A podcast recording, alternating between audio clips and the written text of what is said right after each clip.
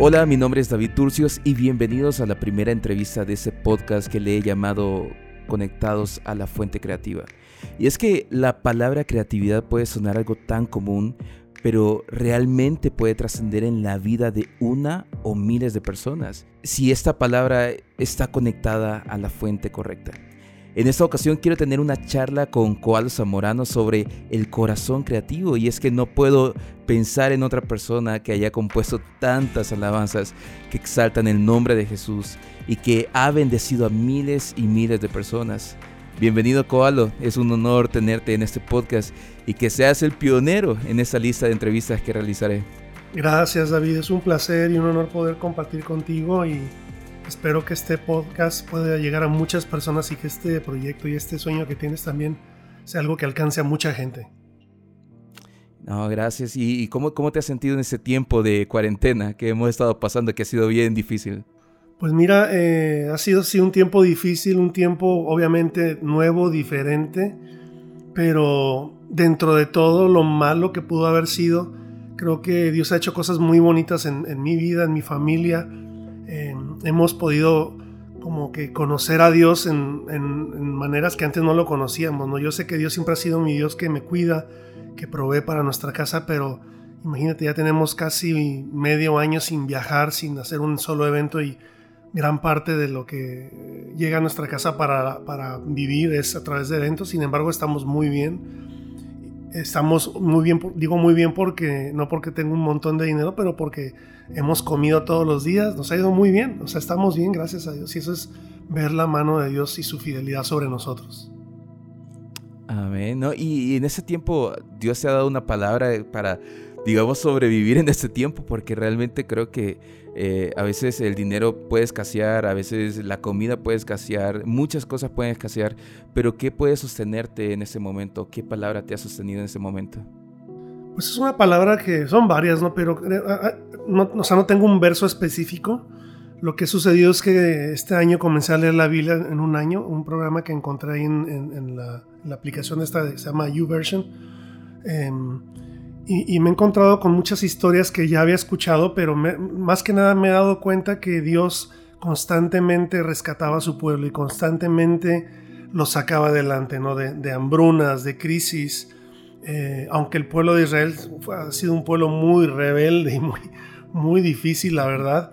Sin embargo, Dios es un Dios tan grande y tan lleno de amor que eh, yo he estado leyendo todo esto y, y, esto ha sido algo como que Dios me ha estado recordando mucho, ¿no? Que más allá de cómo yo me comporte o lo que yo haga o no haga, es su fidelidad y es su amor y eso es lo que nos ha sostenido y nos ha dado paz y nos ha dado tranquilidad de saber que Él es mi papá celestial y Él es mucho mejor papá que yo.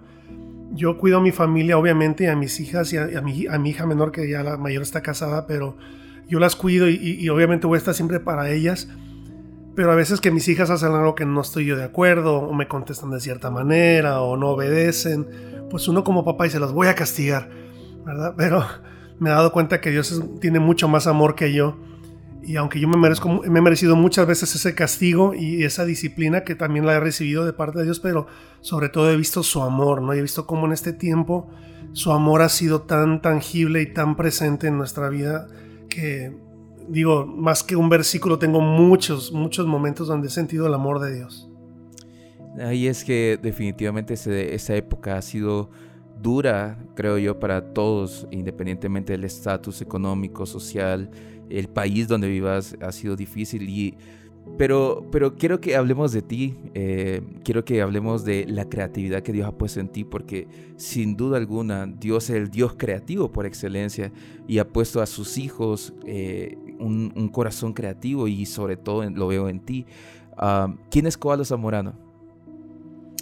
Pues mira, yo soy mexicano, primero que nada. Soy mexicano, soy papá, soy esposo, soy hijo, todavía mis papás viven, gracias a Dios. Y, y nada, mano, soy una persona normal, de carne y hueso y un pedazo de pescuezo.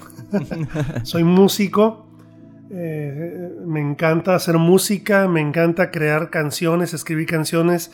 Tengo ya como dos años de una, de una, de una etapa muy interesante creativa en mí a veces me he sentido un poco estancado, pero me he estado como que renovando mucho mi, creatividad musical y eso me, ha gustado mucho.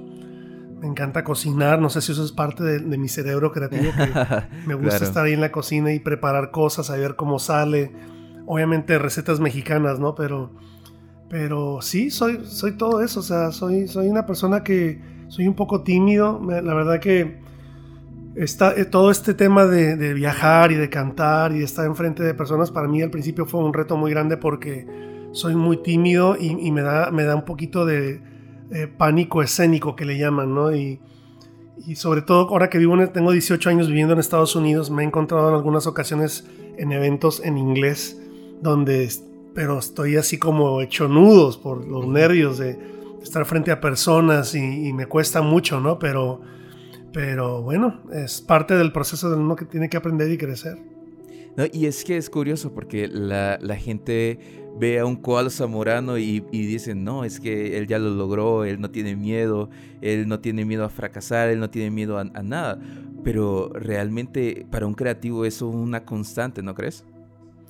Creo que sí, fíjate, creo que como personas creativas a veces somos demasiado bohemios o emocionales. Eh, creo que la creatividad y, las emociones están muy, muy, muy pegadas porque, por ejemplo, yo como creativo, no sé si te pasa a ti, pero a mí me pasa a veces que voy a hacer una canción, por ejemplo, estoy aquí ahorita en mi estudio, que lo acabo, por ejemplo, lo acabo de mover todo, eh, los muebles me ayuda un amigo a moverlos, están, están completamente reposicionados, pero tengo un montón de cosas aquí que tengo que limpiar, que tengo que sacar y se siente ahorita como una bodega. Entonces yo entro al estudio y ni me dan ganas de tocar una tecla en el piano porque como que no me inspiro, o sea, porque viste, o sea, como que me meto al cuarto, está todo tirado y, ay, no, sé si quiero hacer algo, no, no, fluye el jugo creativo, ¿no?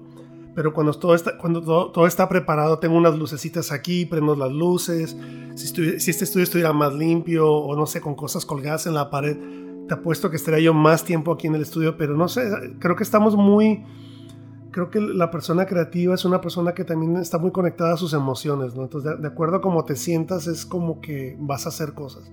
Nuestro trabajo creativo no es como el secretarial, voy a decir así. No digo que el trabajo secretarial o administrativo sea menos, pero por ejemplo, un, contador público no necesita sentirse contento o alegre para hacer una suma y una resta, ¿no? Claro. O sea, es un trabajo completamente diferente. Pero para mí, para escribir una canción, necesito que el ambiente esté perfecto, que me, yo me sienta bien o, o, o, si estoy muy triste que fluya algo desde mi tristeza. No sé, pues, digo, estamos muy conectados a nuestras emociones.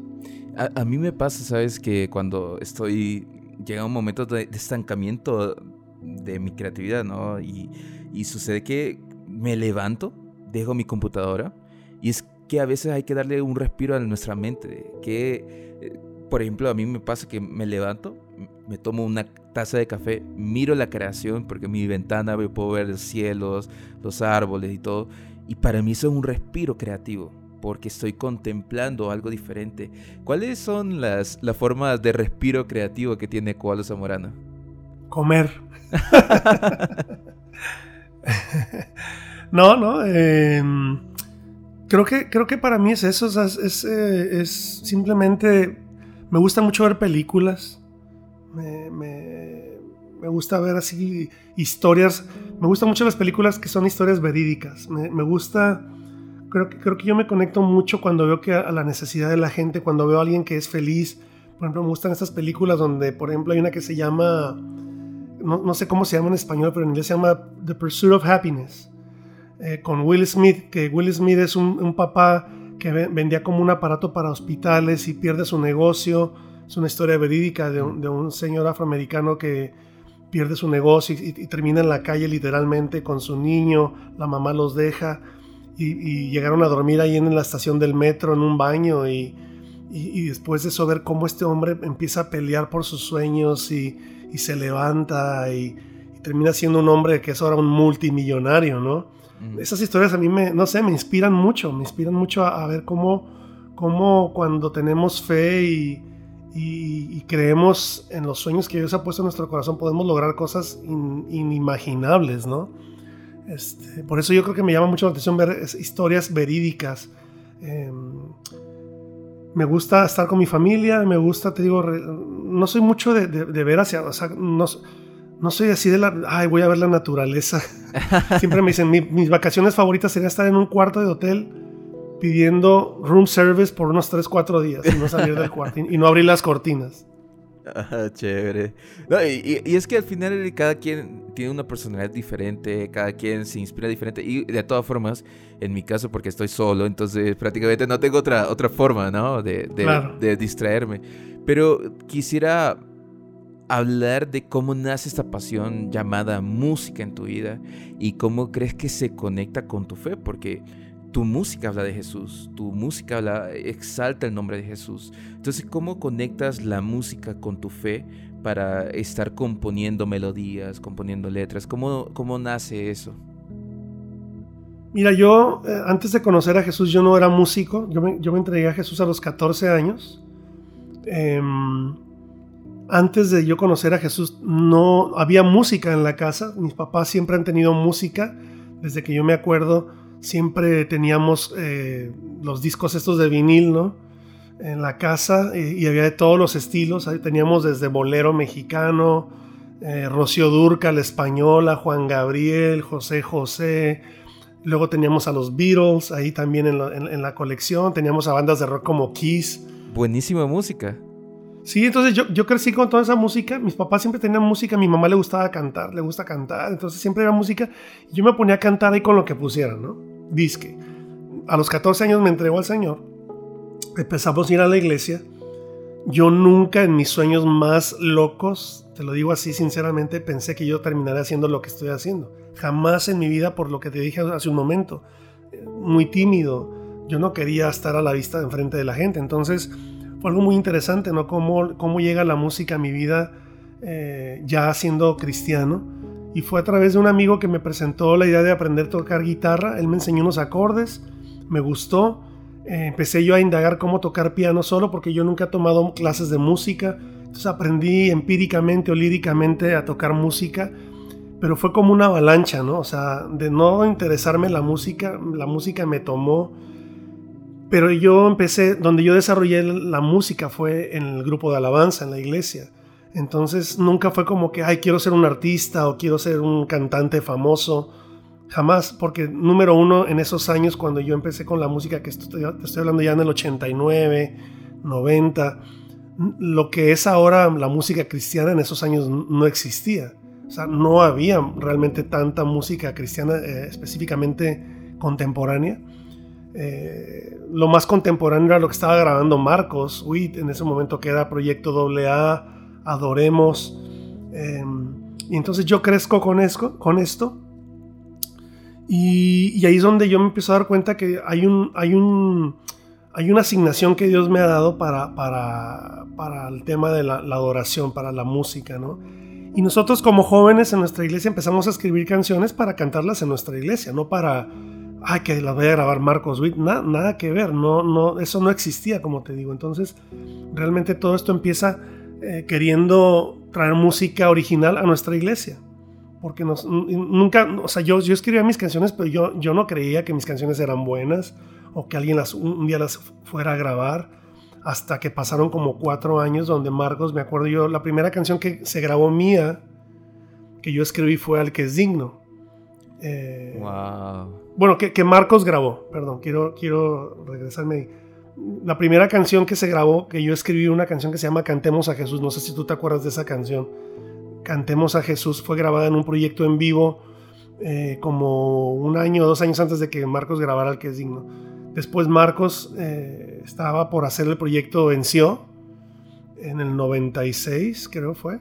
Y como un año antes estaban ya buscando canciones y yo tenía esta canción al que es digno que ya había escrito en, en el estudio y deciden grabarla. Y esa es la primera canción que Marcos graba mía, ¿no? Pero te digo, todavía en esos años, aún yo escribiendo canciones y ya estaba yo involucrado en el estudio trabajando, yo no pensé que yo terminaría grabando discos y viajando, ¿no? ¿Y, cómo nace ese, esa, como, porque de, pronto la, la, palabra de escribir una canción o el reto de escribir canciones que exaltan a Jesús, eh, podría parecer como un poco fácil, ¿no? Porque es prácticamente escribir lo que uno siente, lo que el Señor le ha hablado. Pero ¿cómo era ese proceso, por ejemplo, en la canción de Al que es digno, que por cierto la volviste a grabar hace poco y la lanzaste y que de por sí me encanta esa nueva versión? Pero ¿cómo fue esa, esa ese paso para poder hacer esa, esa canción, por ejemplo? Híjole, el, el, problema con esas preguntas es que esta canción la escribí yo hace como más de 25 años y no me acuerdo.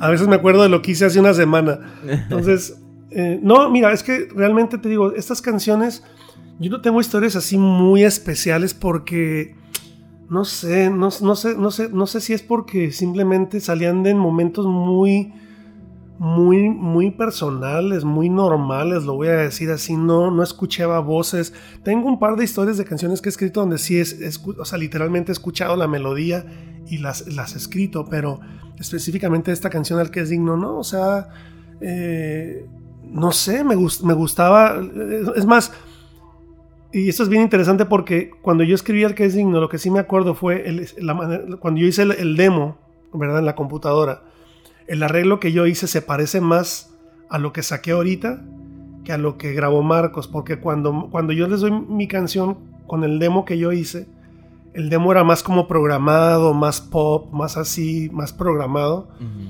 Y Emanuel Espinosa, que él era el productor del proyecto de Eli Marcos, agarran la canción y cuando escucho el arreglo, pues era obviamente el arreglo bien Luis Miguelero, ¿no? que hasta hay un video por ahí en YouTube donde, está, no sé si lo has visto tú, pero está bien chistoso porque agarran la canción de, de Venció con imágenes de Luis Miguel y parece, o sea, casi parece como que Luis Miguel la, está cantando, pero el arreglo original no era tan así, tan Luis Miguelero, ¿no? Emanuel, no sé, traíamos la onda de, Luis Miguel en esos años. Este, pero eso, de eso sí me acuerdo, ¿no? Mm, ok, ¿y alguna vez Coalo Zamorano recibió el no?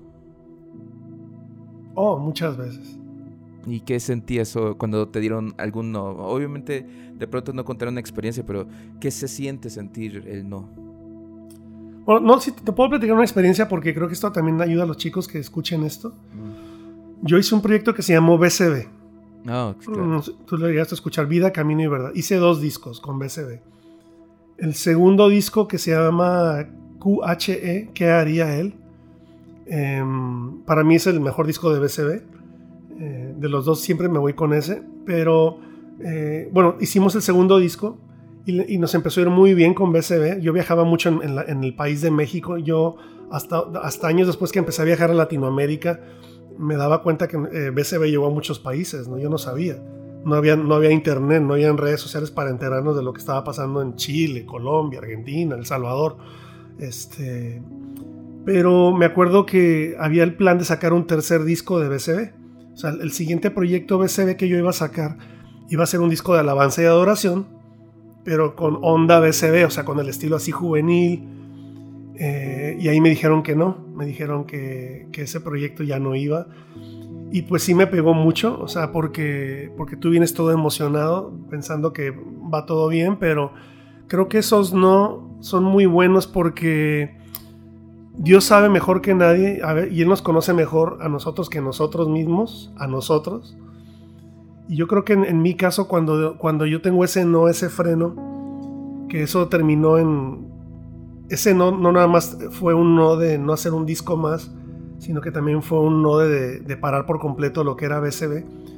Eh, ahora lo entiendo, ¿no? Porque fue, fue un momento muy complicado en mi vida donde yo estaba haciendo cosas que no debería estar haciendo eh, yo he luchado muchos años con la pornografía y en esos años yo estaba luchando bastante con la pornografía mientras viajaba, mientras cantábamos, llegaba al hotel y prendía la tele y pues uno llegaba cansado del hotel a, la una de la mañana después del evento y todo y prendía la tele y de repente ahí salía alguna película, alguna imagen y, yo me quedaba viéndolo y después me sentía bien mal, me sentía sucio y yo no estaba bien, o sea, lo que te quiero decir es que yo no, yo no, yo no estaba caminando bien. Y en, mi banda también habían varios de mis músicos que también no andaban muy bien. Y, yo creo que fue como que éramos un desastre a punto de suceder, ¿no? Éramos una bomba de tiempo.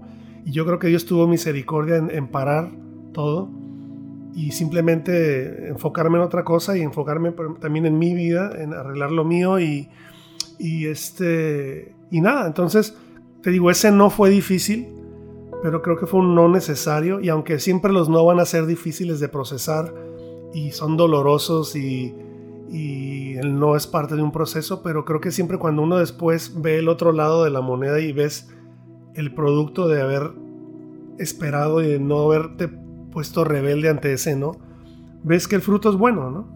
Entonces yo, honestamente, yo le doy gracias, ahora yo le doy gracias a Dios, pues, que, que él paró eso. Obviamente esto fue hace 20 años, ¿no?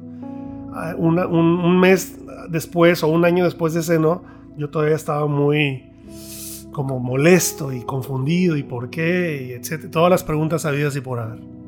No, y es que definitivamente el, el no de Dios a veces no lo entendemos, no lo comprendemos, pero como bien dice la palabra, los que le amamos todas las cosas nos ayudan a bien.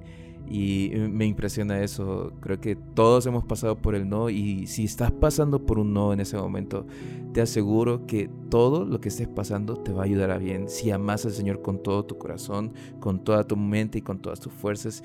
Y la base de este podcast eh, está en Éxodo 31.3 uh, y la palabra dice, y lo he llenado del Espíritu de Dios en sabiduría, en inteligencia, en ciencia y en toda arte ¿Tú crees que la creatividad y la espiritualidad en ese concepto Dios y, el hombre están conectados? Claro, claro que sí. Eh, es la creatividad, o sea, Dios es el creador, o sea, Dios ni siquiera es el, dueño de la creatividad, Él es la creatividad. Y, Él ha puesto esa creatividad en nosotros, su espíritu está en nosotros, ¿no? Entonces, al su espíritu estar en nosotros, automáticamente nos volvemos en seres creativos. Obviamente hay unos que lo han desarrollado más que otros, eh, porque hay gente que dice, yo no soy creativo, pero, pero creo que, creo que hay muchas áreas en las que uno puede ser creativo, ¿no? no nada más tienes que ser un artista para ser un creativo. Hay muchas cosas donde tú puedes ser una persona creativa. Una mamá, por ejemplo, una mamá que tiene un bebé chiquito, se, convierten en una, de repente si no era creativa, ahora lo es, porque ahora tiene que ver cómo va a cuidar a su hija, cómo entretenerla, y se inventan cosas, ¿no? Pues este, a ver qué hago aquí para, para que deje de llorar, y, o, yo, he visto un montón de mamás en Amazon que han creado productos en base a la necesidad, entonces, porque ahí está esa creatividad, esa creatividad siempre está ahí adentro, unos la saben explotar más que otros, ¿no? Eh, y, es que creo que ese es el punto, porque creo que la creatividad que uno puede tener a veces también sirve para llenar ciertos vacíos que, que suceden, pueden ser personales, espirituales. Podríamos escuchar por ejemplo, a mí me encanta cómo Dios es tan creativo que te puede decir, en la palabra te puede decir te amo y a uno no le puede causar nada, pero al siguiente día esa misma palabra te amo puede cambiarte totalmente la vida. Y es que eso es lo chévere de Dios, que Dios eh, es, es alguien demasiado creativo, más allá de nuestro entendimiento y, Él renueva sus misericordias cada mañana, dice la palabra. Y te imaginas cada mañana recibiendo una misericordia de nueva. Y eso es parte de, cómo Dios se mueve en su creatividad. Y, y, me llama la atención eso que decís de las mamás, porque creo que toda persona, que todo ser humano es creativo por defecto. Y creo que hemos vivido una sociedad donde como somos medio clasistas, ¿no? El artista es el creativo, el que hace videos es creativo, el diseñador es creativo, pero no, todos somos creativos. pero, ¿por qué crees tú que hay que crear? Hay que crear en ese tiempo y tal vez lo referimos en, en tu ámbito que es la música, la composición. ¿Por qué crees que hay que crear en ese tiempo si hay tantos, tantos cantantes, tanta música, tantas composiciones, tanta lírica hermosa que exalta a Jesús? ¿Por qué crees que hay que seguirlo haciendo o crees que no hay que seguirlo haciendo? ¿Y, qué, crees que le dirías a esos jóvenes que, están empezando con, con la música, con, con esta parte creativa de componer? No sé si hay tantos compositores, son pocos. ¿Qué crees que ¿Qué falta? Ah, ¿qué, le dirías? Creo que cada persona tiene una historia que contar. Creo que eh, cada uno de nosotros tenemos, somos, somos únicos, ¿no? Nadie tiene mi ADN, nadie tiene tu ADN, nadie ha vivido lo que tú has vivido exactamente igual. O sea, quizás hemos vivido cosas similares, pero no exactamente cada situación, circunstancia. Em, y creo que ah, por esa razón somos únicos. Ahora, siendo únicos, eh, individuales, no somos la copia de nadie. Nuestras historias van a ser únicas también, nuestras experiencias van a ser únicas. Nuestro mensaje va a ser único. Se pueden parecer los mensajes, pero cada mensaje es diferente. Cómo yo digo las cosas es muy diferente a cómo los va a decir alguien más, cómo, cómo la otra persona los va a decir. Entonces creo que todo esto juega un papel muy importante para que entendamos que lo que yo tengo que decir, pues viene de Coalo Zamorano y no hay otro Coalo Zamorano. No lo hay. Porque aunque las letras se parezcan, el corazón es diferente, el sentimiento es diferente, ¿no? Entonces, sí, creo que, creo que, como bien lo dices tú, o sea, hay creo que hay una... O sea, la música cristiana ha explotado impresionantemente. Hay un montón de música. Eh, el hecho de que ahora podemos hacer nuestra música en una computadora, no necesitamos ya un estudio profesional y sin embargo todavía se escucha bien. Eso también ha hecho que haya más música ahí, ¿verdad? Pero, pero creo que más allá de lo técnico, creo que Dios nos ha dado a cada quien algo que decir, ¿no? Aunque a veces sí cuesta, y, vuelvo, a, vuelvo a repetir lo del tema creativo como alguien bohemio, alguien melancólico. Yo muchas veces, te, soy honesto, muchas veces he dicho, ¿para qué grabo? Ay, ¿para qué grabo otro, otro disco? Como dices tú, ya hay tantos discos, o sea, es más, yo ya voy a cumplir 50 años, ya, ya, ya, ya, ya estoy obsoleto, ya a nadie le importa lo que yo hago, todo lo, todo lo que quieren es música juvenil, y a la generación nueva, y ahí empieza uno en su paño de lágrimas este, a, justificar por qué ya no debo hacer nada. Hasta que Dios siempre me recuerda, bueno, tú, yo te amo, yo te, yo te hice a ti con un mensaje específico, con una voz específica, con una influencia específica. Entonces, eh, nada, o sea, Dios, me ha estado animando mucho en ese lado, ¿no? Si 10 personas escuchan mis canciones y una de ellas decide agarrar lo que yo dije y, y permite que Dios haga algo sobrenatural en su corazón, esa persona puede ser el siguiente Marcos Witt, que se dejó influenciar por lo que yo dije, y ese, y ese futuro Marcos Witt o quien tú quieras decir, eh, Jesús Arán Romero, no sé, em,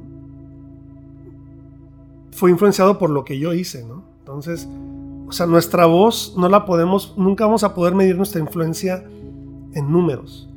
La influencia no se mide en números, se mide en, siempre es en el uno, en el uno, en el uno, en el uno, en uno a uno. Entonces, creo que por eso es importante que sigamos creando y sigamos haciendo lo que Dios puso en nuestras manos para hacer. Dios me dio este talento, yo tengo que ser responsable con este talento. Quiero ser buen mayordomo del talento que Dios me ha dado. Entonces, nada, es, es buscar maneras de cómo, cómo inspirarme. Quizás, como dices tú, si para ti inspirarte es salir a tomarte un café y ver las montañas, pues hacer eso un poquito más. Eh, yo a veces sí me salgo del estudio y no me meto al estudio por un mes porque no, no me siento inspirado, pero luego regreso y tengo 3, 4 meses de, está saliendo música y música y música, ¿no? Entonces es, es buscar la manera de, de, seguir creando y seguir eh, dejando que nuestra voz escuche con el mensaje que Dios ha puesto en el corazón individual de cada quien. Totalmente. Y ya para finalizar este, este podcast contigo, Cualo, eh, el tema de hoy es corazón creativo y, es que la palabra habla muchas ocasiones sobre el corazón, sobre guardar tu corazón, por sobre todas las cosas guarda tu corazón. ¿Cómo crees que debe ser el corazón de un creativo? Eh, es, debe estar, ¿Dónde debería estar realmente ese corazón? Eh, porque nos podemos llenar de muchas cosas, más hoy en día, nos podemos llenar de ocio, nos podemos llenar de, incluso tú decías, de pornografía, nos podemos llenar de mentiras del enemigo. ¿Qué debería estar, eh, en qué debería tener el corazón de un creativo? Obviamente en Dios. Híjole, pues creo que, creo que deben de ser muchas cosas, que muchas cosas ya las sabemos. O sea, no, no, no, hay, no hay mucho así que decir como la gran revelación. Eh, quizás la pregunta yo la, yo la, quizás yo la, yo la, yo la pensaría de, de debo de cuidar mi corazón. Porque ya un corazón creativo que le sirve a Dios, pues obviamente necesitamos tener el amor de Dios en nuestro corazón, ser sensibles a lo que Dios quiere hablarnos, no estar siempre sensibles, buscar la manera de, de, estar sensibles a lo que Dios está hablando en nuestro corazón, porque creo que una persona creativa es, es o sea, una persona creativa que está activamente creando, creo que sí nos volvemos un poco más sensibles a, lo que Dios nos habla, ¿no? Estamos de alguna manera, em, como no sé, más, más afinados a la voz, no sé, por ejemplo, yo veo al rey David, él, escuchaba mucho a Dios y él era un hombre creativo, era músico también, entonces em, creo que eso, eso, eso, eso nos ayuda, pero por otro lado también nos puede traicionar porque como, como nos movemos mucho por emociones, nos movemos mucho por lo que sentimos y el creativo siempre está como que a ver cómo me siento hoy, que era lo que yo te decía hace un momento, a veces yo no me siento como para crear, también tenemos que cuidar, creo yo también la, la pregunta yo la haría, que, de qué cosas me debo de cuidar que no hayan en mi corazón, que no existan en mi corazón, ¿no? Y es, yo creo mucho de eso tiene que ver más con, con guardar nuestro corazón de, de, de venenos, de cosas que, que, más allá, obviamente lo obvio, ¿no? El pecado, como dijiste tú, la pornografía, eh, muchas cosas que el enemigo puede meternos a través del, pecado. Pero creo que también, por ejemplo, una cosa que como creativos debemos de cuidarnos es del, del, orgullo. Porque como creativo necesitamos mucho que nos elogien. O sea, si tú haces un video y nadie te dijo, wow, David, qué impresionante video. Tú te metiste tres días sin dormir, hiciste este video y tú lo ves y lo ves y dices, no puede ser lo que hice. O sea, ni yo me la creo de lo, o sea, de dónde, de dónde me salieron estas ideas. Eso a mí me pasa con canciones que llevo acá. Yo hago un arreglo y luego lo escucho y digo, wow, man, esto no lo pudo haber hecho ni Michael Jackson. O sea, qué increíble estoy, ¿verdad? eh, y luego se lo, se lo enseñas a una persona, ah, ah súper. Y no le pone atención. Yo le pongo la canción y, y, y, se ponen a hablar y yo como que, escucha, que no puedes escuchar lo que hice, o sea, no, no, tu cerebro no está explotando ahora mismo por, por esta música. Entonces, eso tiene que ver con el orgullo y tenemos que cuidar mucho nuestro corazón del orgullo porque ese es un veneno muy, muy sutil, muy, muy, pero muy eficaz que se mete y que nos puede hacer mucho daño. Entonces, yo, yo le, le, diría mucho a los creativos, guarden su corazón y estén siempre checando su corazón de que no haya orgullo, de que no haya esa, esa gloria que queremos que nos haga sentir bien, o wow, o sea, cuando alguien me nombra y me dice, no, Koala, es que tú eres esto, no, es que tú eres impresionante, y obviamente se siente muy bien, te lo tengo que decir, wow, o sea, uno pone su cara de humilde, ¿verdad? claro. Pero, pero se siente bien cuando te elogian, entonces ahí, es, ¿qué voy a hacer con todas esas palabras? Ahora, lo que yo tengo que hacer constantemente es decirle, Señor, no es por mí, no es por mí, no es por mí, no es por mí. Y no lo voy a poner nunca en un post, nunca voy a hacer un video eh, hermanos, miren qué humilde soy, yo le entrego toda la gloria a Dios porque se me da como que se pierde completamente el propósito, ¿no? Creo que estas, unas, estas deben ser conversaciones entre tú y Dios y que nadie más las sepa. Eh, donde tú le dices, Señor, aquí está, la gente me ha entregado esta gloria, pero yo hoy te la entrego a ti porque yo no la merezco. Una vez escuché a un pastor decir, la única persona que está diseñada, diseñada para recibir la gloria es Dios. O sea, como una computadora, viste que tienes los slots para poner memoria y, y todos los cables donde van. Bueno, la computadora de Dios tiene, tiene una parte donde va la gloria, vamos a decirlo así. Ahí, o sea, él, él está hecho, o sea, él, él tiene, él, él, es el único que puede procesar la gloria. Nosotros no fuimos diseñados con ese slot en la computadora para recibir gloria. ¿Por qué? Y te lo digo muy fácil, cuando recibimos la gloria y no la creemos, ¿Qué pasa? Tú, tú, tú, velo no nada más en el mundo cristiano, velo en, en, en, deportistas, velo en actores, velo en gente influyente donde se creen la gloria y se echan a perder, wow. empiezan a tomar decisiones equivocadas, empiezan a malgastar su dinero. Muchos, muchos deportistas en la NBA que no tenían dinero, eran pobres cuando, antes de empezar la NBA. Llegaron a la NBA, se hicieron famosos, se hicieron millonarios de la noche a la mañana. Muchos de estos deportistas, esto está en las noticias, en las redes, han terminado en la calle, sin un dólar en su bolsa. ¿Por qué? Porque se, se, comieron la gloria para ellos. Y esa gloria los echó a perder y los hizo tomar malas decisiones eh, administrativas, personales, emocionales. Terminan casándose, divorciándose, casándose, divorciándose, casándose, divorciándose, etc. Entonces, no fuimos hechos para recibir la gloria. Entonces, por eso el orgullo tenemos que estar siempre checando como creativos si yo hago algo de lo que estoy feliz y, me siento satisfecho de hacerlo, eso está bien. No estoy diciendo que esté mal sentirme bien por lo que hice. Y, sí, yo lo puedo mostrar, pero siempre tener en claro, ¿no? O sea, yo no, hice esto para que me aplaudan, para que me digan, wow, qué increíble está. Yo lo hice porque yo soy una persona excelente, que me gusta hacer las cosas con excelencia. Y yo mismo siempre me estoy estirando a, hacerlo mejor y hacerlo mejor. Me imagino tú eres igual y digo, no, no me imagino, yo veo tu trabajo. O sea, yo veo, yo veía mucho tus, cuando estaban en la gira con Cristina y que mi hija andaba viajando con, mi hija y mi yerno andaban en la gira ahí con ustedes. Y pues yo veía los posts que tú ponías en, los, en las redes y yo decía, wow, este tipo está impresionante. ¿Cómo puede hacer un video tan rápido y tan pro y tan fresco y tan chévere una hora después de que se acabó la noche, ¿no? Tú me pasaste una aplicación ahí que estoy usándola ya ahorita en unos, en unos posts que estoy haciendo, pero no, o sea, tú lo sabes usar mucho mejor que yo.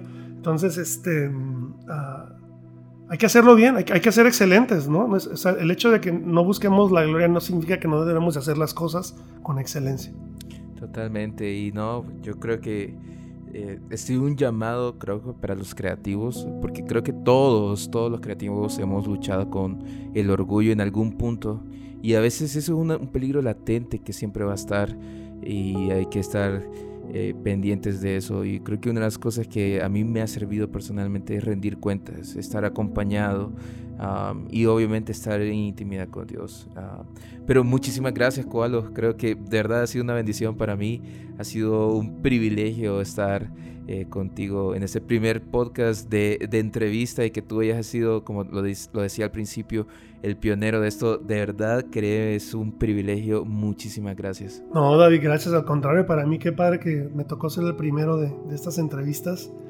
Te deseo lo mejor con estos podcasts y que mucha gente y muchos chicos puedan eh, usar esto como una herramienta ¿no? para crecer y aprender mucho. Y, gracias a ti, David, te felicito también por tu visión y, bueno, por siempre ser una persona excelente en lo que haces. Ah, muchísimas gracias. Así que muchachos, no olviden de compartir este podcast a otros creativos para que juntos nos unamos como una comunidad para estar conectados a la fuente creativa. Soy David Turcios, nos vemos a la siguiente.